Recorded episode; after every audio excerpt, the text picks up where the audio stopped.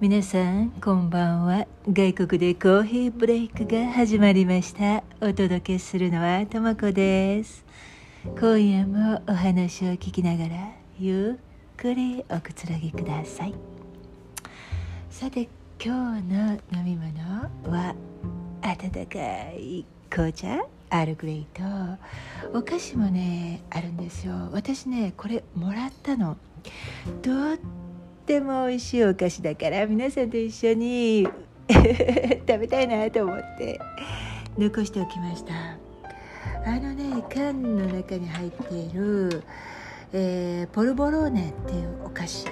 真っ白で雪みたいなね。で一つね開けて食べてみましょう。なんか可愛いんだこれ。あの、えー、動物の森のゲームあるでしょ。あれのお菓子なのね。じゃあ真っ白でね雪みたい本当に。はい。日本のお菓子。日本でもらったお菓子。な日本でそうか。そうそうそう。あまん丸真っ白いただきます。サクサクしてね。ほろっと口の中で溶けて美味しいの。いただきます。皆さんもどうぞ一緒に。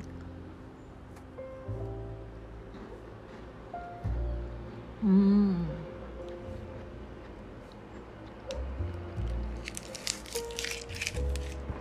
美味しい。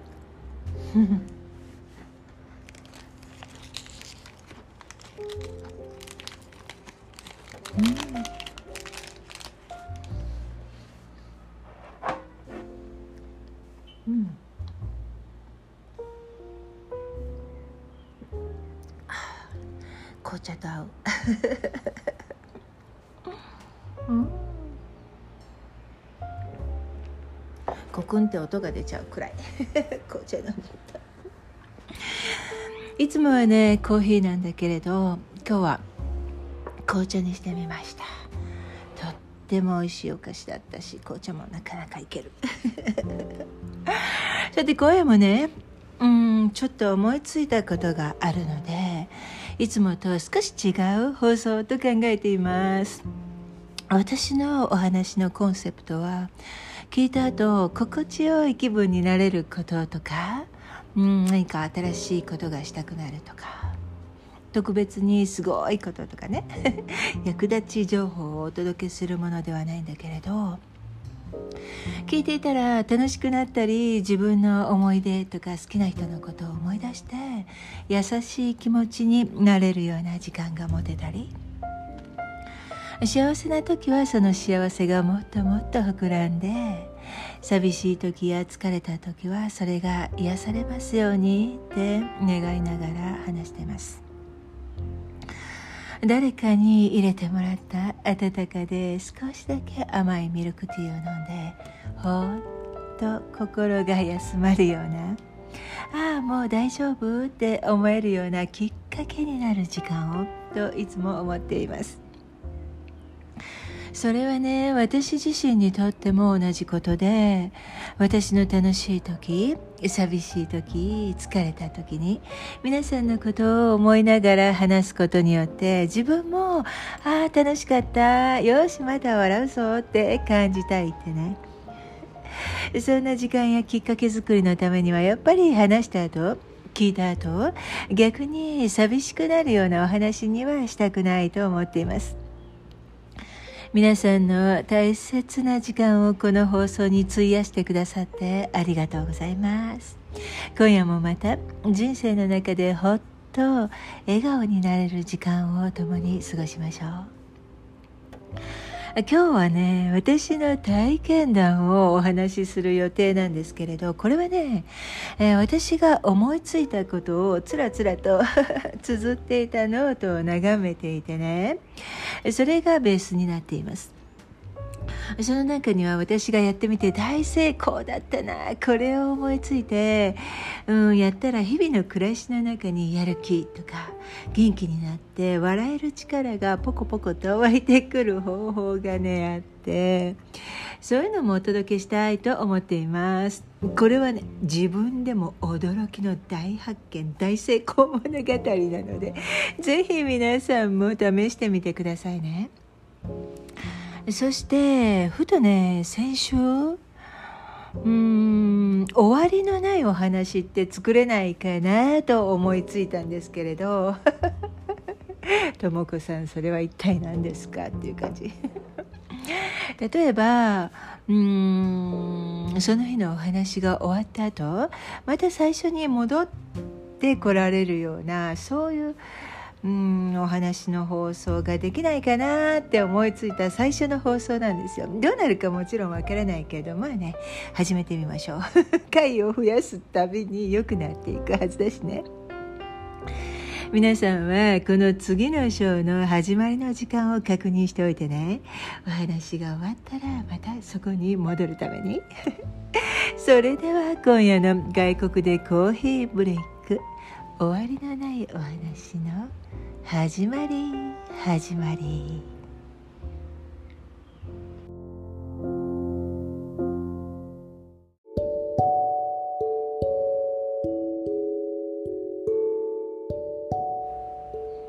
それで今またベビーブルーの色のマグカップに飲み物を入れようとキッチンに向かっているところです。自分の好きなものを眺めるのとニコッと笑える場所をね。マグカップを片手に家の中を歩きながら見つけるってわけ。可能性が光るところ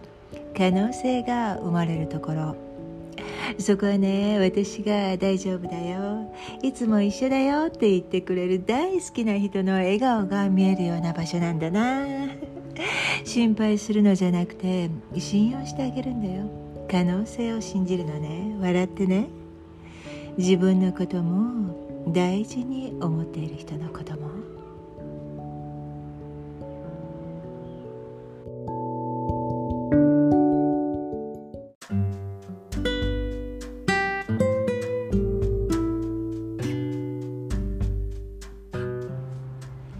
私もそうだけれど皆さん家にいる時になんだか笑えないよ気分がパッと盛り上がらない時ってどうしたらいいのかななんて一人で考えちゃうことありませんか？またはそういう時に「ああれ見よう」って見ていたらとかあそこにいたら良くなるかなって言ってみたら余計寂しくなったよとかさ。外に出られるならちょっとね歩きに出るだけで不思議で収まったりするからその第一歩をね頑張ってみるという日もあるだろうけれど家の中にいてそういう気分になったらわあやだやだやだって思っちゃいますよね。そういうこともねうん、まあみんなあることだし大丈夫だよって。私は言っているつもりでこの放送を録音しているんですけれど。まあちょっと飲み物でも飲みながら気楽に今夜のお話聞いてみてください。ところで私の朝なんだけれど たまにお湯を沸かしているのを忘れないようにアラームをかけておきます。日本とはね違った円柱形の赤い夜間が2つ大きいのと小さいのと。で大きいのは麦茶とかほうじ茶を作って冷蔵庫に入れる分。小さいのはコーヒーだったり紅茶だったり朝起きてすることの一つなんですよ。麦茶でもほうじ茶でも5分くらい煮出しているんだけどその間にすることがあってそれはね、えー、スマホの 天気予報を見ること。うん。今今日の天気はどうかなとか今はどんな天気かなとかね。で私のスマホにはねいつも最低3つの場所の天気が出てくるんですよ。それで旅行する時なんかはあの1つ2つ増えたりしてね。皆さんのスマホの天気予報状態はどうですか？日本にいる時あの母が「今日は寒いからたくさん着ていきなさいね」とかうんベランダにねリボンが結んであるんですけれどそそれがすっごく揺れてるから風がきついよなんてねいつも言うんですよ。で寒い日に外に出る時は寒いぞよしって思って出たらそんなに寒くないよってもう家族のみんなに言うから私は何度も何度も同じことを聞きながら自分が出る時も「はいはい寒いんですね」って言ったりして。日本ってねすごくってあのまあね今では誰でもスマホでほら世界中のどこの国でも時間や天気予報が見られるけれどその少し前はテレビ？学校に行く前も仕事に出る前もニュースが流れていてうちはね。もうずっと天気予報を流してるでしょ。最近だとほらなんかあの画面の隅にどんどん電気電気じゃない？出た出た 天気 あの画面の隅にあの天気の天気予報の情報が流れていってここまでやってる国ってどのくらいあるんだろうって思うんですよ私見てて。子供の頃って「明日天気になれ」って靴を放り投げて する子供天気予報とあでもほらあのひっくり返って雨とかになるとまたやり直ししたりしてね。あと朝焼けは雨降りというね。まあ大体その2つの知識だけで一日過ごしてました。そして母のかなり当たる天気予報情報。ツバメが空の低いところを飛んだりカエルが鳴いたりっていう自然の観察によってわかる天気予報もうんあのお父さんとかお母さんとかお話で読んだりして 知っていた人とかも多いんじゃないかなって思うんですけれど。で私はねこういうのが結構好きで本当にそうなるのかななんて思いながら学校やお仕事に出かけるんですけれどいつの間にかもう忘れちゃってて「あれカエルの声聞いたっけ?」とか「ツバメめちゃくちゃ飛んでたんだけど」なんてね後で思い出すんですよ。最近はね私だけがどうですか皆さんあの季節と天気があ昔とずれてきているような気がするんだけど。例えば、うん、カレンダー上ではもうそろそろ寒くなっているはずなのに暑い日が続いていたり逆にもう暑くなってもいいはずなのにまだ寒いなとかね。この月はこんな感じの天候っていうのがなんかどうだろうな。1ヶ月2ヶ月分ぐらいずれているような気がしませんか？ふとねうん母が言ってたリボンが揺れてるから風がきついよきっとすごく寒く感じるよとか時間なんかもね今5時だからあれしよう、うん、これしようっていうんじゃなくて今こんな明るさかじゃあ家帰ろうかなとか 鳥がそこで鳴いてるからもう起きようかなとか。私たちが使っている時計やカレンダーに沿って生活したり、うん、何をするかコントロールかな、されるのじゃなくてせめて週末くらいは時計の時間に合わせた生活じゃなくて空の色とか外の明るさでやることを決めたりテレビやラジオから始終流れてくる正確な 天気予報じゃなくて自然を眺めて感じる天気の変化とか流れを信じてみてもいいんじゃないかななんて思います。それは何だろうな子供の時の生き方、えー、生活の仕方に近い気がしますね。夕方まだ明るいからもうちょっと遊ぼうって。やってたら急に暗くなっちゃって大慌てで走って家に帰るっていうのね。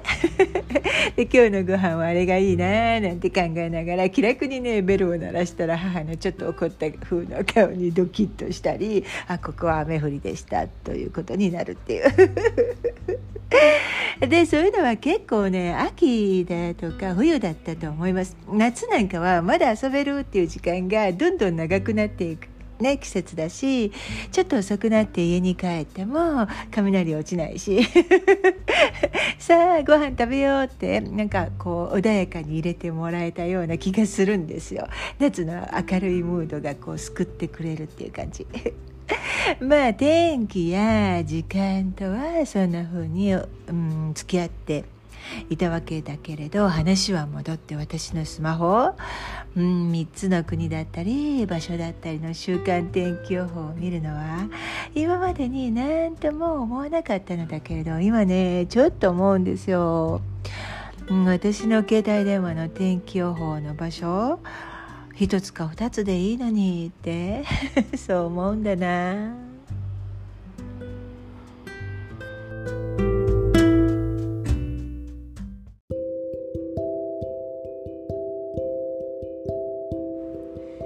私ね日々の暮らしの中でとか仕事の中で一番辛いことって何？って聞かれたら即答できますよ。皆さんはどうですか？うーん私のね仕事で辛いことは、えー、お別れがあるのが嫌っていうことかな。そんな、うん、出会いやお別れはもちろん私だけじゃなくてこの放送を聞いてくださっている皆さんにもたくさん経験があることですよね。お仕事していなくてももちろん日々の暮らしの中では出会いとお別れの連続ですよね。ただ私もし仕事していなかったらここまでお別れは多くなかったかもって思うんですよ。うん。まあ仕事だけじゃなくてそもそも私が外国に住んでいることも原因になってるかもしれないけれど。この前ね外国に住んでいる日本人の方の、えー、動画を見ていてせっかく日本のお友達ができたのにあ仲裁で来ていたご家族だからもう帰国になってお別れすることにもうその繰り返しが辛い悲しい寂しいっていうようなことをね話していらしたんですよ。確かね彼女のえっ、とご主人様がその外国の方なんですよねだからもう日本には戻らないみたいな感じだったのかなきっと。でそこでねわあそれはあるあるだなって思いましたもちろん離れてしまうお友達は日本の方だけに限らないんですけれどただねえっ、ー、と日本語を話していた親しいお友達が離れるっていうのはね結構ずーんと心にね刺すものがありますね。まあ、私あの仲良しさんとお別れかっていうことになるとまたは単に季節の中で毎年巡ってくるうんお別れと出会いの時期っていう例えばほら卒業と入学とか、えー、退社転勤と入社とか。そういうなんか時期の初めましての前に来るさよなら。お元気でねの季節はね。もう私すごく嫌だ。もうやだやだやだ。前にも言ったかもしれないんですけれど家の中の廊下をですねやだなやだなって言いながら歩くっていうね。まあ今なんてねほらインターネットがあるからいろんな方法でお顔見たりお話ししたりできるけれどでもねそのじゃあまた会う時までねっていう日までのその時間がめちゃくちゃ辛いのよ。わかりますか？わかりますよね。皆さんも経験があると。今ねまあこうやって笑っていられるのはもう喉元過ぎればでその時期が終わったら平気平気ってなることを分かってるからなんだけれどでも何度経験しても大好きな人とバイバイの日までって辛いよって思います。皆さんはどうですか？でそういうお別れシーズンになるとふとねあ私笑ってないじゃんかって気づくことがあるんですよ。皆さんは自分が笑ってないよって気づく瞬間ってありますか？どんな時ですか？それでおっとっとと笑おうって思ってね。私も昔はまだまだもう本当に青かったので 今日お仕事行くの嫌だななんていう時鏡を見て笑ってよし行くぞって出かけたものなんですけれど最近ねあの鏡の前に行って笑うっていうのもねなんかもうちょっと他の方法ないかなってもっと簡単なのって思い始めて。じゃあそれって感じですでに笑えちゃうんだけれどまあそもそもほら笑う角には服着たるとかって言うじゃないですか。笑うっておかしくて笑うっていうだけじゃなくて、まあ、もちろんそれが一番いいんだろうけれどそれがねできない時は笑い顔を作るだけでうんと脳はねこう笑ってるって錯覚するそうで気分がほぐれるって聞きますよね。そういうの感じることはありませんか？あのー幸福だから笑うのではない笑うから幸福なのだっていうフランスの哲学者も言ってるし でこれは医学的にも正しいらしいですよ。健康にとって、えー、良い遺伝子のスイッチがオンになって逆に健康を損なうような、えー、遺伝子はオフになっていたとかお箸を歯であの横に加えてあ作り笑顔をするだけでも脳のドーパミン系の神経活動が活発になって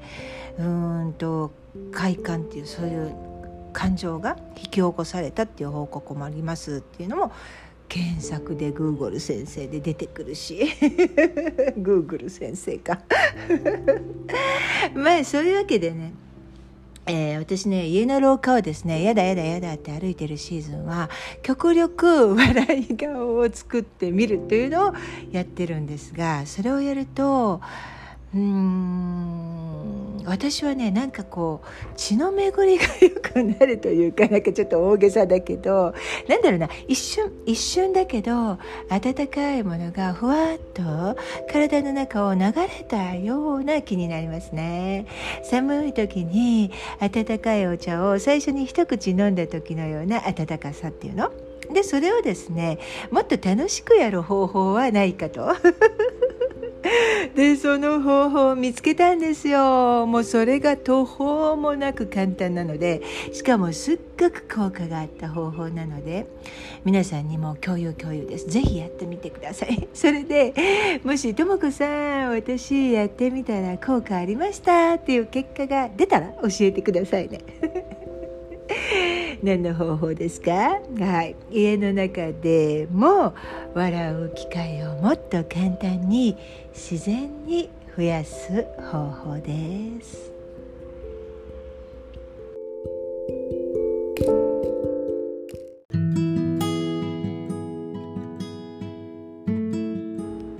私はね結構笑ってる方だと思うんですけれど、まあ、さっきお話ししたみたいにお別れシーズンなんかが近づくとやだやだやだなのでね 家に、まあ、家の中にいてさっと笑えるきっかけの場所とか そういうのないかなって考えてたんですよいつも。でこの前うんぼんやりと日本で買ってきたねキラキラとなんかこうクリスタルみたいに光る小さな小さな丸い形のシールを買ってきたんですけれどそれね何かに使いたいなって思っていて あのねそもそも私子供の頃からシールが大好きで 持ってるシールを集めて眺めるだけじゃなくて貼るのが好きなんですよ。もうねいつもこうこう剥がして貼りたい剥がして貼りたいって思っていて どこか貼るとこないかなってねあの言ってたらある日ね母があバニティバッグっていうのをあの 買ってくれて貼りたい時はそこに貼ったらどうって言ってね最初に小さなデジーの花のシールを真ん中に貼ってくれたんですよ。もうそれからっていうのはもうバそのバッグシールだらけ。っていうほど。シール貼るのが好きでね。それであの買ってきたシールをどこかに貼りたくなってきたんですよね。もう三つ子の魂100までですね。でもそんなどうですか？皆さんもシールを見てると貼りたくなりませんか？あとあのシールがついてるから欲しくなるものとか。あるでしょ？そういうの。でね私がいつも使っているうんとハードタイプの表紙のノートがあったのでそれに貼ったんですよ。なんかクリスタルみたいに光の反射で色がほらら変わるのが綺麗だからこうノートを傾かせながらね電気の光を当てて眺めていたんですね。でそのうち もっと何かに貼ってあの日の光が当たるたびにキラキラ反射したら綺麗だろうなってどこにしようか考えながら家の中を練り歩いてですねあ私が作った紙のモビールがつってあるので、まあ、そこならいいやって風でほら揺れるたびにキラキラ虹の色に輝いて綺麗だろうな明日楽しみだななんて思いながらねいくつかこう貼って眺めては、まあ、満足げに笑っているという ことだったんですね。でそのうち何かこう飲みながらこのこう美しく、うん、チカチカと光るモビールを眺めようって豪華な時間だなって思ってコーヒーを入れて飲みながら見てたんですよ。もう思わずねにっこりした時にねそうだこのシールを見るたびにニコって笑うのいいんじゃないのって思いついて。どうですか？どうですか？あの小さな小さなシールなのでさりげなく見つけられるという感じなんですよ。ちょっと待って紅茶飲む。家の中のねいくつかの場所に貼って歩いたんですよ。もう楽しかった。でも 親に叱られるっていうこともない、まあ、でもどうかな。私のね母はこういうの好きなんですよ。だからもう絶対「あやろうやろう」って言ってあそこ見て私も一緒にニコって笑ったりするわっていうタイプ。父はねあんまりそういうタイプじゃない私。あの日本に帰国するたびにスーツケースをゴロゴロゴロって家の中とかでねあのこう持っていくと「もうコロコロするな」って言ってもう手で持ち上げろって言われるんですよいや廊下に傷がつくってそういうタイプ。めちゃくちゃ綺麗でしただから家の廊下。ね、いやなんかまた話がそれちゃうけれどあの家の 家の中にあのちょっと傷がもうしかもリビングなんですけれど傷がついててうんあれ絶対私のあのスーツケースだなって思ってたんだけれどどうやらね父がソファをあのずらした時についた傷らしくてなんだじゃあああいう人でも結構 そんな感じなんだと思ってね。だから皆さんあんまりこうこう、えー、なんだろうな。真面目に真面目に考えすぎない方がいい時もあるかも。都合がいいな。ということでそうあのシールを見るたびにこうニコッとしていたら 単純でしょ私。なんだかねまるで自分が誰かに微笑みかけているような気分になってあこれすっごく良くないってね。モビールを見ていて気づいたんですけれど自分の目線が少しだけ上になるような場所に入るのもいいかも。だってほら上を向くことにつながるでしょ。つながるんですよ。これがまた。本当に。そうしたらもう楽しくって楽しくってうんまあきっとね簡単に取れちゃうかもしれないし変色もするかもしれないけれど、まあ、その時はもっと素敵なの買ってきて貼り付けちゃおうなんて思ってね。とにかくキラリってこう光るシールを見るたびにニコニコニコニコ笑っていると家の中のねどこにいても笑ってるのを楽しめるんですよ。もうこれ最高ですよ。すっごくいいの。子供じゃないんですね。もう家の雰囲気が壊れるとかね。もうその辺は上手にシールとか、まあ、シールに代わる何かを見つけてきて家族でやってみるの。いいかもですよもうみんながあのやってとかっていうんじゃなくてそういう風にしたら楽しいよみたいな風に提案していくと 絶対いいと思います。うんで私ねこの方法でずっとずっとねニコニコ指導しなの。お花が咲いているのとかほら窓の外を眺めたり雲を見たり好きなものを飾っている場所なんか。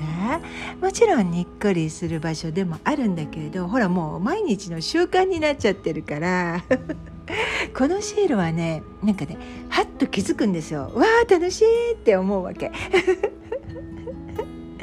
なんとなくうん無表情になりがちな場所ってどこだそれっていう。そういうところにも貼ってみてください。もう笑ってるから絶対。私がねお気に入りの場所はねあお薬を置いているところね。ほら熱冷ましとか 葛根湯とか 目薬とか体温計とかそういうのをストックしている戸棚の扉の裏とか棚のところに貼ったんですよ。そういうのってほらちょっとしんどいっていうねちょっと体調がっていう時あるでしょだからニコって笑って免疫力はアップアップアップっていう 元気になろうって思って。であともう一つはねこれはとも子さんも同じです。私もそこに貼るかもしれないっていう方がいるかも。お洗濯干すところ。だってもう私洗濯物を干すのが家事の中で一番好きじゃないんですよ。昔言ったでしょ。あとはねドアの鍵を挿すあの穴の金具のところ。目立たないように小さいのをね。ああ今日なんか出かけたくないなっていう時でも自分でニコッと笑うところって決めてからうんなんか誰かいるような気分になるしもうね家の中でもニッコニコになりますよ。持ち歩くものに貼るのじゃなくって場所に貼るっていう。のがコツなのよ。なのよとか言って。笑う機会がめちゃくちゃ増えて幸せを感じるからすごくぜひやってみてください。綺麗なねシール買ってね。お家の雰囲気がとか思わないでしょ？そういうのだと。小さくていいんだと思うんですよ。あの気づいてえ笑顔になればそれでいいから、まあ、ダイヤモンドの粒貼ってもいいけど。絶対もうニコニコですね。あ子供さんにもねうん。って思ったらそういう場所には子供ちゃんが好きなシールを貼ってあげてもいいのじゃないかな。ちょっとしたこう印を書くとか、まあ、うん、目印に塗るとかでもいいかもだけどなんかね私は簡単に取ったり別のに変えたりできるシールみたいな方が気楽だし楽しいからおすすめかな。自分がねしぼんでしまううん。なんかそんな時ってあるでしょ？大人になってもちょっとワクワクすることを家の中に作っちゃってもいいんじゃないかな。それでまた家族に笑顔が増えるって素敵じゃない？日本だったらほら100均とかね結構あの可愛いのも綺麗なのもあるじゃないですか。覗きに行くのも楽しいかもね。いやスワロフスキーのボールペンの中身をかち割ってそれあってもいいけど私持ってるんですあれ綺麗ですよね。